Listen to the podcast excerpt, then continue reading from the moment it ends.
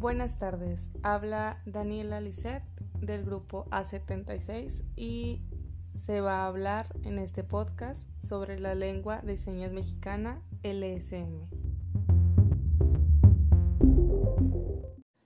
La lengua de señas mexicanas LSM se utiliza para las personas que cuentan con la dificultad o discapacidad auditiva para comunicarse con los demás dificulta su desarrollo educativo, profesional y humano. Por consecuencia, se ven limitadas sus oportunidades de inclusión.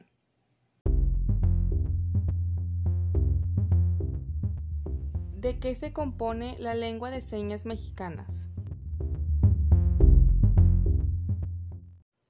La lengua de señas mexicanas se compone de signos visuales con estructura lingüística propia, con la cual se identifican y expresan las personas sordas en México.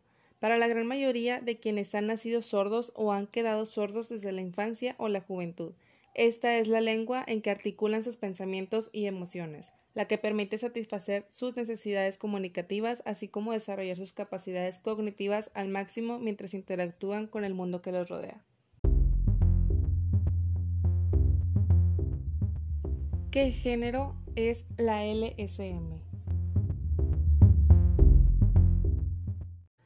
En la LSM no existe el género en la gramática. Por lo tanto, los artículos definidos como el, la, los, las o los artículos indefinidos como uno, una, unos, unas no existen y por lo tanto no se utilizan. Para animales o personas el género no se indica, ya que puede referirse tanto femenino o masculino. Para hacer referencia al género femenino se suelen utilizar dos métodos.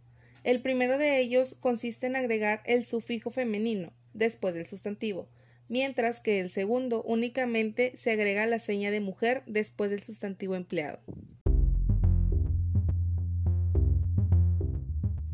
Situación de la LSM como lengua.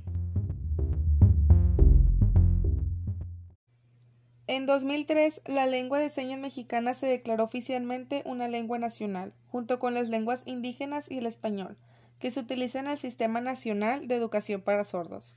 Antes de eso, la principal filosofía educativa en el país se centró en el oralismo, que es voz y lectura de labios, y con pocas escuelas en las que las clases fuesen realizadas en el SM.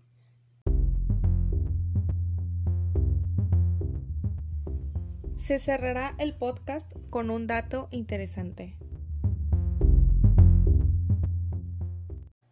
Es el idioma más utilizado de 87.000 a 100.000 señantes, por lo que es más grande que muchas familias enteras de lenguas indígenas en el país.